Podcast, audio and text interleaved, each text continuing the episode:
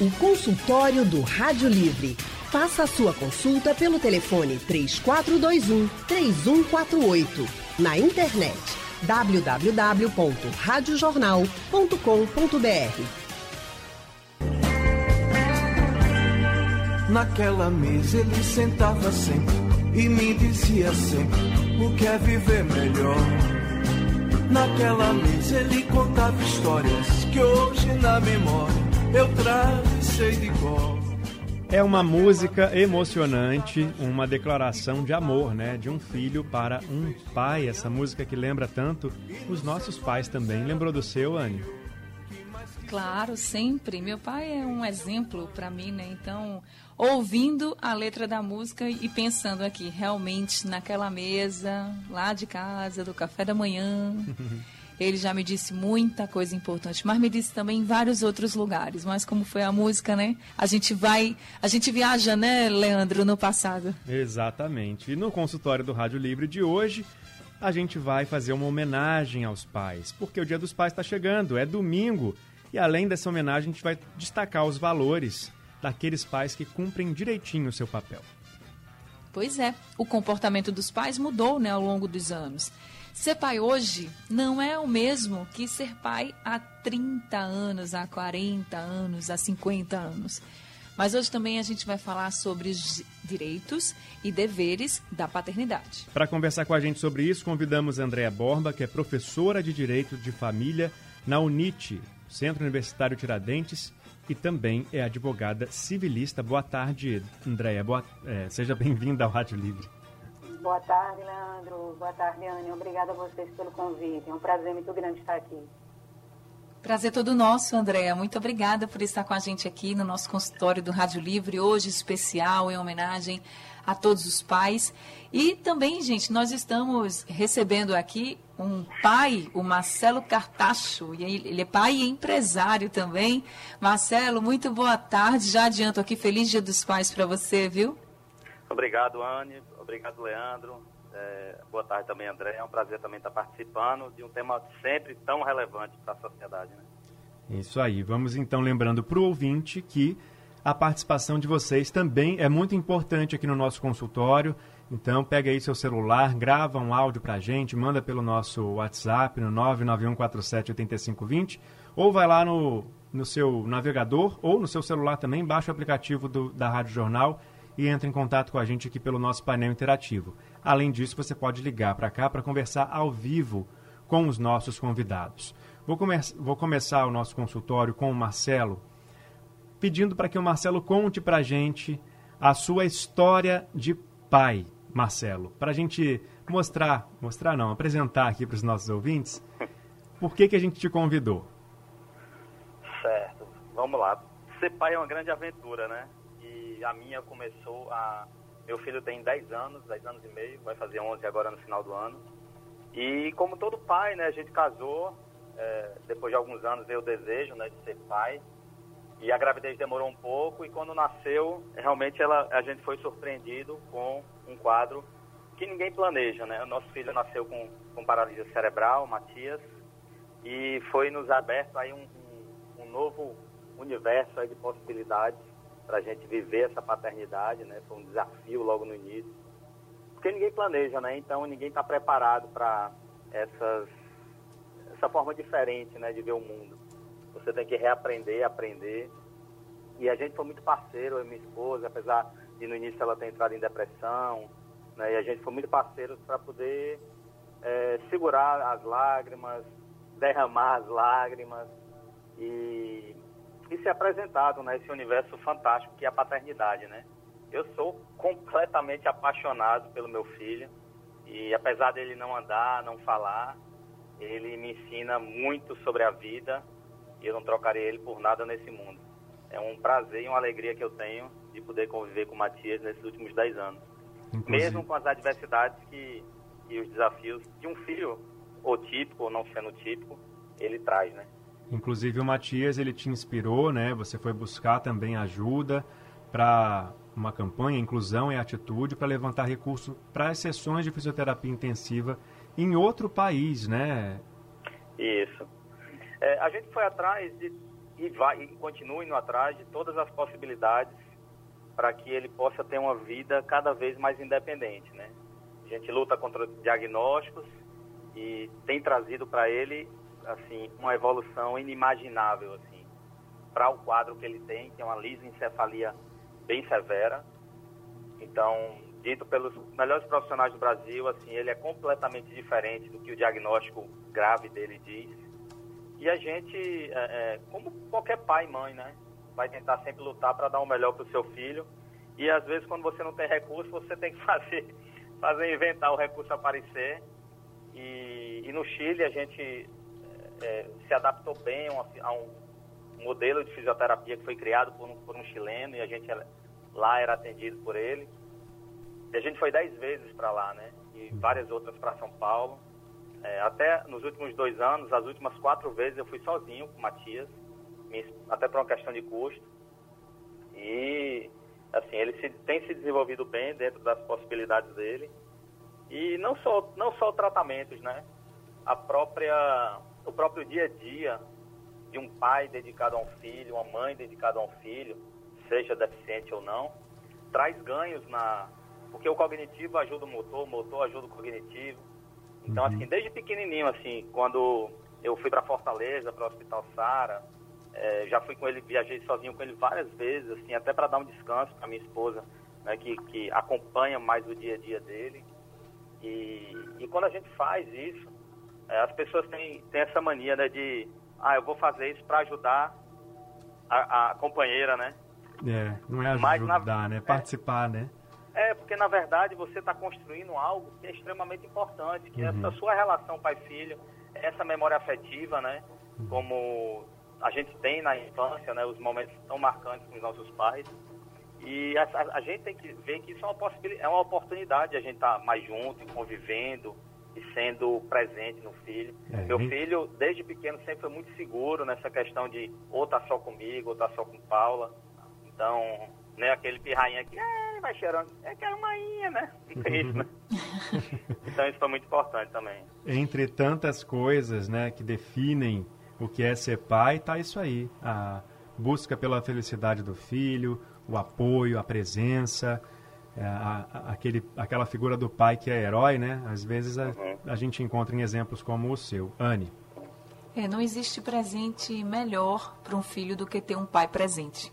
Então, parabéns, viu, Marcelo? E também para todos os homens que são presentes na vida do filho, de verdade, assim, se você vive ou não com a mãe do seu filho, mas que você esteja sempre presente, uma ligação, uma presença, é, ficar um pouco com seu filho, dar atenção, escutá-lo, isso é muito importante. Às vezes, como o Marcelo falou, muita gente encara o filho como uma relação afetiva muito grande com a mãe e como se o pai não tivesse essa relação tão afetiva ou não precisasse ter. Mas é muito errado esse pensamento, esse pensamento. O pai, ele precisa estar presente. O filho sente falta, a filha sente falta. É muito importante que a criança ela tenha essa ligação forte com o pai também. A gente sente falta. E, e eu queria ainda continuar com o Marcelo, porque ele contou é, a história dele, né, como pai. E muitas vezes a gente é, tem essa inspiração toda, Marcelo, quando, porque a gente foi filho de um grande pai. E eu queria saber de você, quais são as lembranças que você tem do seu pai? Assim, do seu pai quando você era criança e os exemplos que você leva dele. Você tem esses exemplos que você traz do seu pai e passa para o Matias? Tenho sim. Meu pai, é, você falou aí no início, né? A questão da educação de 30, 40 anos atrás era diferente até porque as famílias eram maiores, né? Meu pai era, um, era o caçula de 11 filhos do interior da Paraíba, de Cajazeiras. Então, assim, teve que sair muito cedo de casa para tentar a vida em Fortaleza.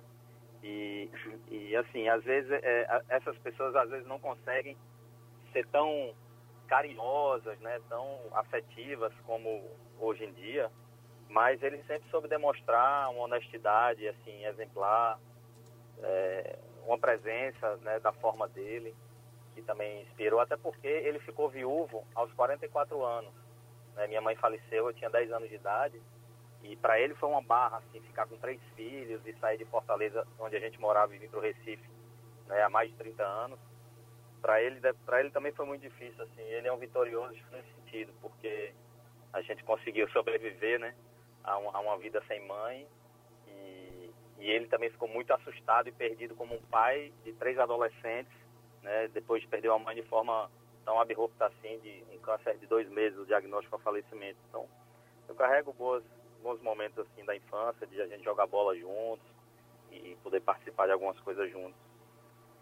Que coisa boa. Eu também tenho muitas lembranças. Meu pai, ele é vivo, né? Mora com a minha mãe. E eu tenho muitas lembranças boas da minha infância. Por isso que eu perguntei, porque normalmente, né, a gente traz muito isso com a gente, assim. Ou a gente vai ter exemplos muito bons que a gente vai querer reproduzir com os nossos filhos, exemplos que vão nos dar força, né, para reproduzir com os nossos filhos, ou a gente também vai querer fazer o contrário. Mas graças a Deus eu tive muita sorte também. Meu pai é uma pessoa maravilhosa. Queria até aproveitar já para mandar os parabéns para o meu pai, que está ouvindo a gente. Já parabenizá-lo também por esse dia, porque meu pai me deu exemplos muito grandes. E hoje é um avô maravilhoso. Então, assim, realmente é para a gente exaltar, né? Quando a gente tem um pai desse jeito. Então, meu pai também é um paizão, assim, feito você, viu, Marcelo? É um paizão, presente, graças a Deus, sempre trabalhou muito. Tinha pouco tempo para a gente, mas quando tinha tempo, estava ali com a gente e, enfim, sempre foi muito bom. Agora, eu queria passar também a, essa conversa para Andréa, porque, Andréa, às vezes as pessoas não têm o pai presente, mas tem um padrasto que é como um pai. Esse padrasto, ele tem os mesmos direitos de um pai, por exemplo? Ele pode, por exemplo, querer registrar a criança? Oi. É, na verdade, a gente percebe que o direito, ele, com o tempo, foi primando muito mais pelas relações de afeto do que propriamente pelos vínculos biológicos. Então, com isso, a gente percebe que pai, né, até no sentido jurídico mesmo, é aquele que trabalha no sentido de tratar outra pessoa como filho e dispensar ele amor, independentemente de ser o genitor, né, no sentido biológico ou não. Então, nesse sentido, o padrasto, né, a pessoa que, que convive com uma criança ou que dispensa essa criança um tratamento como filho, se ele trata essa criança como se pai fosse, dispensando carinho, amor, né, tendo responsabilidade com essa criança, certamente ele juridicamente pode ser assim considerado também. E hoje no nosso consultório a gente está homenageando os pais, porque domingo é dia dos pais, né? E aí a gente está destacando aqui as qualidades daquele pai que faz o seu papel direitinho, né? Na criação dos filhos, na parceria com a mãe dos filhos. E a gente já apresentou aqui o exemplo do Marcelo, é, que está com a gente hoje aqui como pai, na posição de pai, exclusivamente para falar sobre a paternidade. E a gente já começou a falar também sobre os direitos da paternidade com a advogada Andréa Borba. Bom, no painel interativo a, a, gente tem a mensagem do Jefferson de Amaro Branco em Olinda, está dizendo que o depoimento do Marcelo foi lindo, emocionante, precisamos disso em abundância no mundo. Obrigado, viu, Jefferson, pela sua contribuição aqui também. Parabéns aí para o seu pai, se você for pai, parabéns para você também pelo seu dia no domingo. E eu vou seguir aqui agora falando sobre os direitos da paternidade com a Andréia Borba, porque hoje em dia a gente tem vários perfis de pais, né? Tem aquele pai que está casado com a, a mãe do filho, vive junto, tem aquele pai que não está casado mais, os pais se separaram, e aí tem uma série de regras aí para serem seguidas para que o contato ainda seja mantido entre pai e filho. Nesse caso, Andréia, quando a, a, a mãe, por exemplo, dificulta esse encontro, dificulta essa, essa, esse cumprimento das regras estabelecidas na hora em que houve o divórcio, o que, que esse pai precisa fazer para ter esse direito garantido? Veja só, Leandro, a gente tem, tem que observar alguns pontos nesse, nessa questão.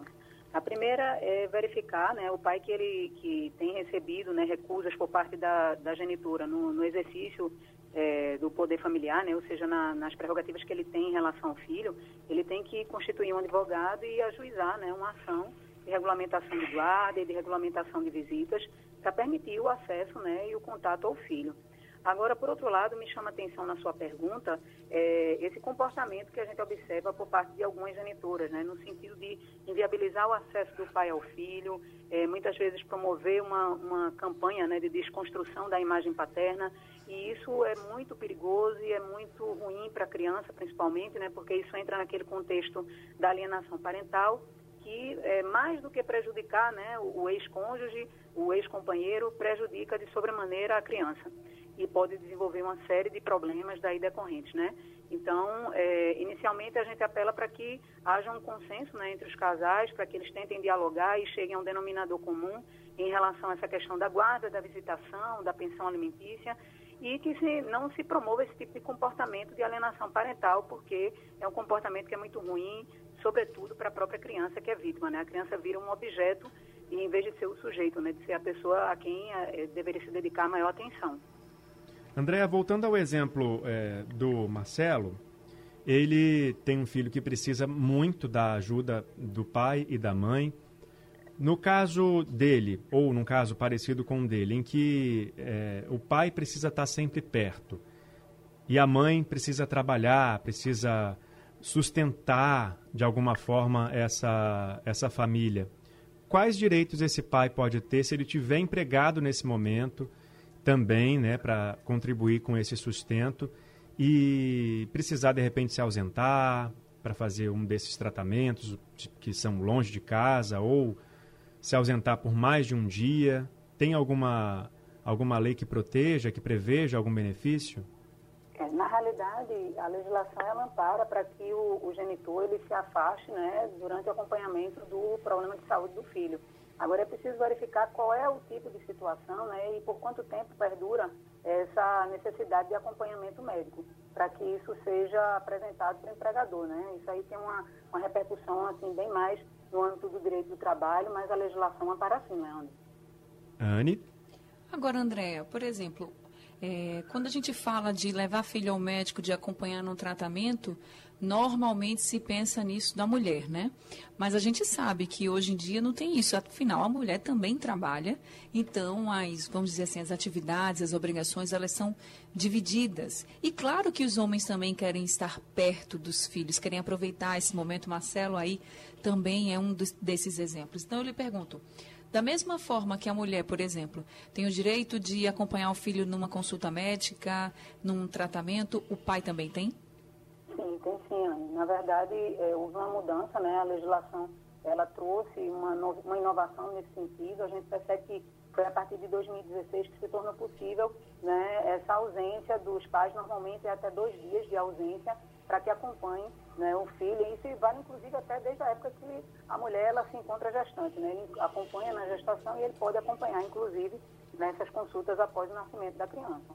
Isso é válido e... tanto para homem quanto para mulher. E tem idade, por exemplo, a criança até completar uma certa idade é que o pai pode fazer isso ou não? É a vida toda? Não, na verdade existe um limite etário, né? O que se diz é que a ausência de pai é, pelo período de um ano, aliás, de um dia, né? Um dia por ano ele pode se ausentar para acompanhar o filho e aí o filho teria que ter uma faixa etária até seis anos, né? Isso aí para ele se ausentar e acompanhar na consulta médica. Certo. E não precisa ele ser casado oficialmente com a mulher? Ele pode ser um pai solteiro, como a gente disse? Certamente. Na verdade, a, o casamento é só uma das espécies de entidades familiares que o direito reconhece, né? Mas existem outras entidades familiares, existem inclusive as entidades que a gente chama de famílias monoparentais, né? São aquelas que são compostas apenas pelo pai ou pela mãe e os seus filhos. Então, não, não se exige a questão de observação de qual é o estado civil para poder exercitar esse direito. Certo, Leandro. Marcelo, você encontrou dificuldades assim, como essas que a gente está exemplificando aqui, na hora de se ausentar de repente de um trabalho? É, sim, sim não, né? Porque assim, como eu sou, sou pequeno empresário já há muitos anos, a gente conseguiu, meu sócio, se, se reinventar assim, nos horários, nas coisas, para que ele pudesse dar esse suporte. Minha esposa é arquiteta, ela parou de trabalhar, voltou a trabalhar há pouco tempo, para poder ficar integral com ele. E a família, como sempre, ajudando, né? Ajudando daqui, ajudando de lá. A campanha ajudou a viabilizar muita coisa. Já seis anos a gente faz a campanha todo ano, né? vendendo camisa, enfim. E conseguindo apoio de várias pessoas para levantar esses recursos. Mas Eu queria só chamar a atenção que na época da microcefalia, da explosão na microcefalia, eu lembro de ter visto uma matéria no UOL, no Estadão, que me deixou realmente meio é, é alerta. Era uma psicóloga que disse que atendia, atendi, atendeu 40 mulheres, é, mães de filhos com microcefalia, e das 40, 30 tinham sido abandonadas pelo marido. Exatamente. É, e isso, assim, é, é uma realidade que a gente vive, é, é o que eu mais vejo, a gente sabe que o divórcio, você tem uma taxa de 3 para 1, né? cada três casamentos, um é, termina em divórcio por ano no Brasil, em média, segundo o IBGE 2010. E é uma realidade que normalmente isso fica nas, na, nas costas da mãe, né? Então a mãe, ela precisa muito desse amparo, né? Se você vai na CD, por exemplo, você passa um dia lá, você conta os pais é, na mão, né? Claro que muitos vão estar trabalhando, mas a maioria é mãe solteira, né? Ou foi abandonado pelo pai. Porque há, há uma coisa que é o seguinte, é, o pai não idealizou uma criança assim. O pai idealizou uma criança para jogar bola com ele. De repente não vem o que ele imagina, ele simplesmente pula fora, tá entendendo? Isso é muito triste poder acompanhar e ver. É, é, esse, é, no passado, de 30, 40 anos, você tem uma criança deficiente, isso era uma vergonha para a família, né? Tem vários filmes que retratam isso.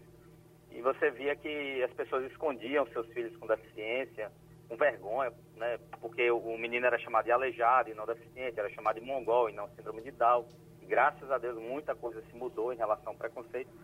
Mas a gente sempre entendeu que é, a partir do momento que a nossa história ela começou a se tornar pública, é, a gente viu que a melhor forma de proteger Matias era expondo e não escondendo.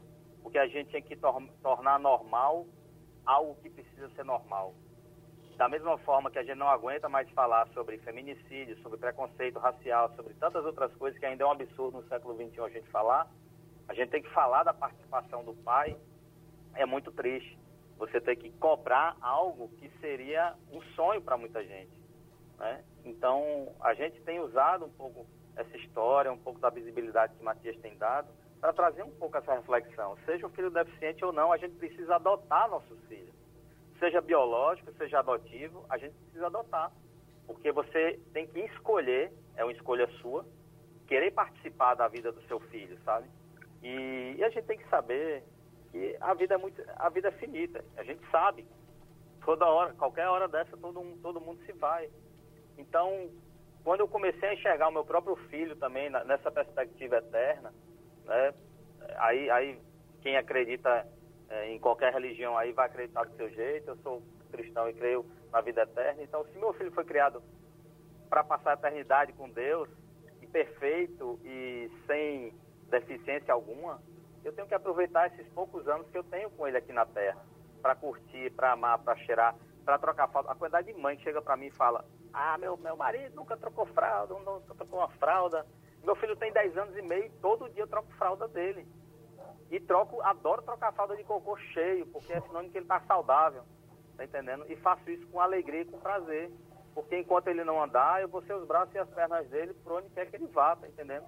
Marcelo. E eu queria que essa história, ela pudesse também é, é, tocar pais que não têm crianças deficientes, né? Uhum. Eu, eu, eu sonho ser, eu sou surfista desde adolescente, então eu adoraria surfar com meu filho. Eu sofri muito com isso. Depois veio o estalo, por que não fazer diferente? Eu adaptei um bodyboard e a gente começou a surfar quando ele tinha 3 anos de idade. A gente anda de skate juntos. Para a semana ele vai ter a primeira aula de jiu-jitsu, que a gente vai fazer juntos. Então, a gente vai criando novas possibilidades, mas tudo depende de uma escolha. Marcelo do céu, você tá matando a gente aqui. Tá mesmo, viu? Ô, Marcelo. Que exemplo lindo, que história maravilhosa. Eu tô com os olhos aqui cheios d'água. É, aqui no estúdio todo mundo também está sensibilizado, a Anne também também. Eu não quero também, nem falar, né? Tá, Porque né? grávida certeza. já chora com tudo. E escutando que... esses exemplos, a gente fica ainda mais sentida, porque normalmente o que a gente vê, no, em vários casos que a gente acompanha, é a situação contrária, como o Marcelo colocou, de infelizmente pais que abandonam os seus filhos. Tem casos de mães também, viu gente? Conheço uhum, casos de mães também que abandonam, né? Mas, como o Marcelo colocou, esse caso da microcefalia mesmo, e como é bom a gente ter um filho e poder cuidar desse filho. Eu sei o que é isso, estou grávida da minha filha agora, e Marcelo falando realmente emocionando a gente, viu, Marcelo? Lindo Obrigada demais. pelo seu exemplo. Que sirva realmente de exemplo para todos os outros papais por aí ao redor do mundo. Bom, Marcelo citou a adoção. Ele usou essa frase foi linda. Tem que adotar o filho, ainda que ele seja o seu filho biológico. Mas vamos falar agora da adoção é, de, entre pais homoafetivos. Dois homens que querem adotar um filho, têm um relacionamento, querem adotar um filho. Quais são os direitos desses papais no que diz respeito à licença paternidade? Eles precisam ter algum direcionamento especial para conseguir esses mesmos direitos que um casal heterossexual teria? Na realidade, não, Leandro. Essa questão da homoafetividade, ela já é reconhecida, inclusive, em nível de tribunais superiores. Então, é, se ocorre a adoção, e a adoção é resultado de um processo juridicamente perfeito, legal, que seguiu todas as etapas exigidas, aqueles pais que foram né, é, é, contemplados com essa paternidade civil, que a gente chama, que é justamente a paternidade, esse vínculo parental que é decorrente de uma relação de adoção, eles vão ter os mesmos direitos. Por exemplo, essa questão da adoção, né? Quando o pai tem um filho, ele tem alguns dias de licença paternidade. Se a gente está falando da adoção de pais homoafetivos, dois homens, eles vão ter aquela licença maternidade, a licença paternidade com o mesmo tempo da maternidade ou são apenas os cinco dias, Andréa? Na verdade, em princípio, ficaria o entendimento de que eles estariam exercitando o direito à licença paternidade, né? Então, aí ficaria dentro do limite estabelecido na Constituição, né, que é esses cinco dias, e para as empresas que aderem àquele programa legal, né, de empresa cidadã, aí estende para o período de 20 dias. A ideia da licença maternidade teria que ter uma outra interpretação que realmente conferisse, né, a um deles e não aos dois, né, a necessidade de permanecer mais tempo com a criança. Porque a verdade é que a criança ela vai necessitar de um cuidado pessoal. Né? E aí, independentemente de qual deles fique, mas apenas um vai poder dedicar esse tempo e o outro vai ter, vai fazer jus à questão da licença paternidade. A licença maternidade, né, o equivalente a ela, seria para aquele que dedicasse os cuidados à criança por mais tempo. Certo. Marcelo, queria agora falar com você porque você falou logo no iníciozinho do consultório de que você ensina, mas que você aprende muito com o seu filho.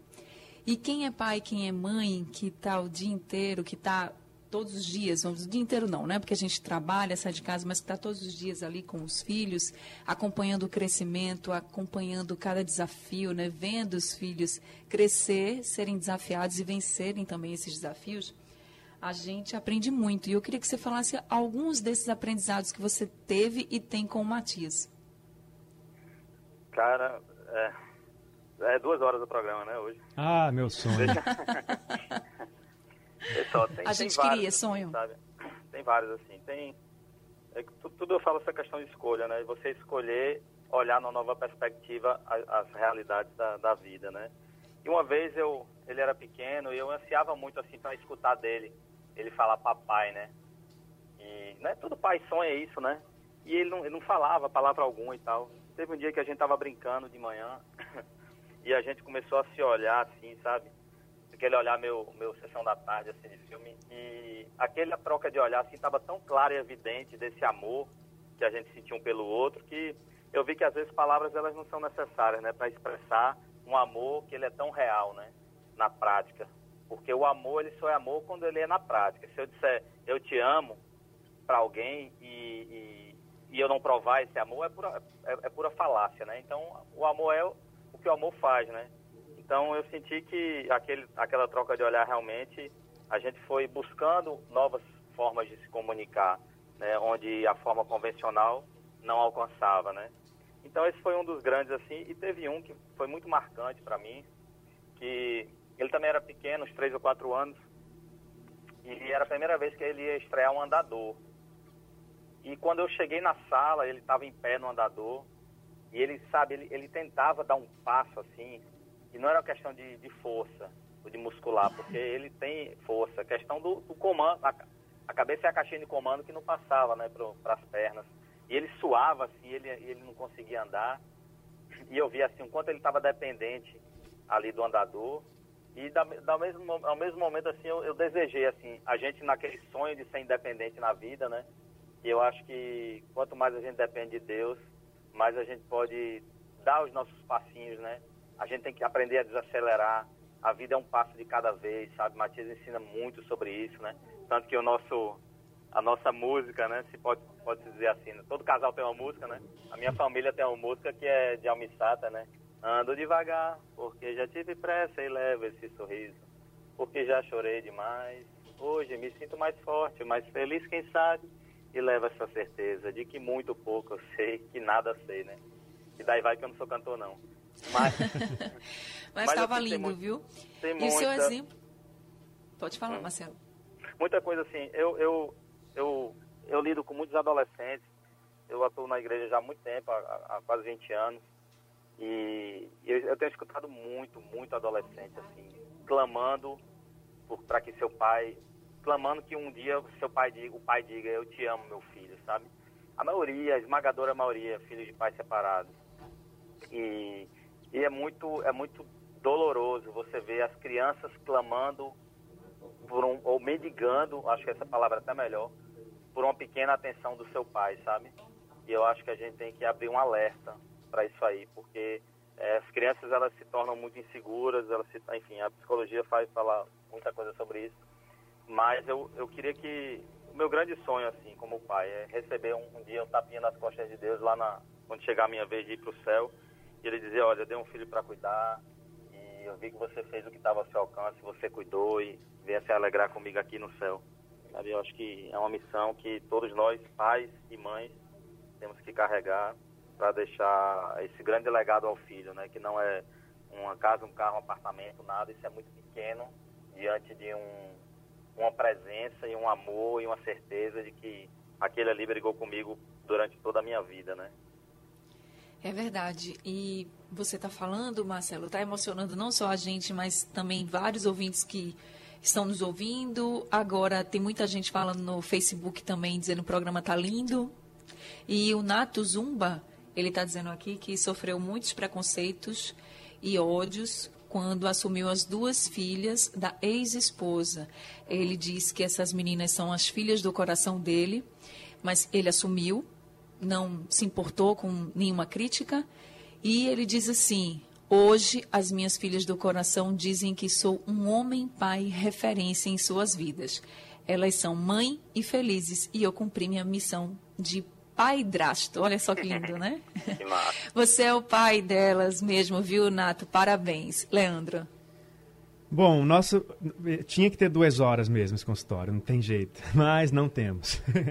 e nosso tempo está acabando, mas a gente quer encerrar o consultório de hoje fazendo essa homenagem aqui para o Marcelo, porque ele emocionou todo mundo e ele, eu tenho certeza que Deus está batendo nas costas dele já assim todo dia, falando parabéns para você pelo pai que você é, pelo exemplo que você dá. Obrigado por contar a sua história aqui para a gente, por compartilhar esse exemplo com a gente, com todo mundo que está ouvindo. André, obrigado também pela sua contribuição, falando do direito da paternidade. Existem outras questões que a gente não conseguiu abordar aqui hoje, mas com certeza esse consultório veio para, acho que com o exemplo do Marcelo, responder muitas dúvidas de quem está aí querendo saber o que é ser pai de verdade. Obrigado pela participação de vocês, viu? Obrigada a vocês também. Um abraço para Marcelo, dizer que eu me emocionei também com a história dele e também homenagear meu pai, que está ouvindo a gente nesse momento, né? Francisco Silveira, em Camaragibe, meu irmão Roberto Borba, meu marido Luiz Fernando também. Feliz Dia dos Pais para todos. Que lindo, Andréa. Obrigada, viu? Obrigada por conversar com a gente. Parabéns aí pelo seu pai, pelo seu irmão, pelo seu marido, por todos os homens aí que estão sendo paisões na sua casa, na sua família. Muito obrigada por todas as orientações. Marcelo, muito obrigada também por conversar com a gente, compartilhar a sua história e também por inspirar. Tenho certeza que você inspirou muitas famílias hoje. Obrigada, viu? Agradeço o convite, estou à disposição no que precisar. Lá no, lá no Instagram, quem quiser conhecer mais, campanha Gol Matemate, tem mudo. Vai conhecer um pouco mais sobre a historinha da gente, tem vídeos, tem fotos, tem várias coisas lá. E Deus abençoe vocês e a todos os pais aí que estão escutando. Amém, amém. Eu também quero desejar aqui um Feliz Dia dos Pais para o meu pai, que mora lá nos Estados Unidos, longe a beça mas que está sempre também no coração. Obrigado, é pessoal. e eu queria, além de parabenizar meu pai, meu avô também, meu avô vovô Cacá, como eu chamo, né? Meu marido André, meu irmão e todos os homens da minha família que são pais maravilhosos. E também, gente, queria dizer o seguinte: tem muita gente falando aqui, muitos ouvintes dizendo que, infelizmente, não vai estar com o pai no domingo, porque o pai já não está mais aqui na terra, né? Então, mas tem uma coisa que nunca morre, que é o ensinamento, é o exemplo. Então, cultive essas boas lembranças.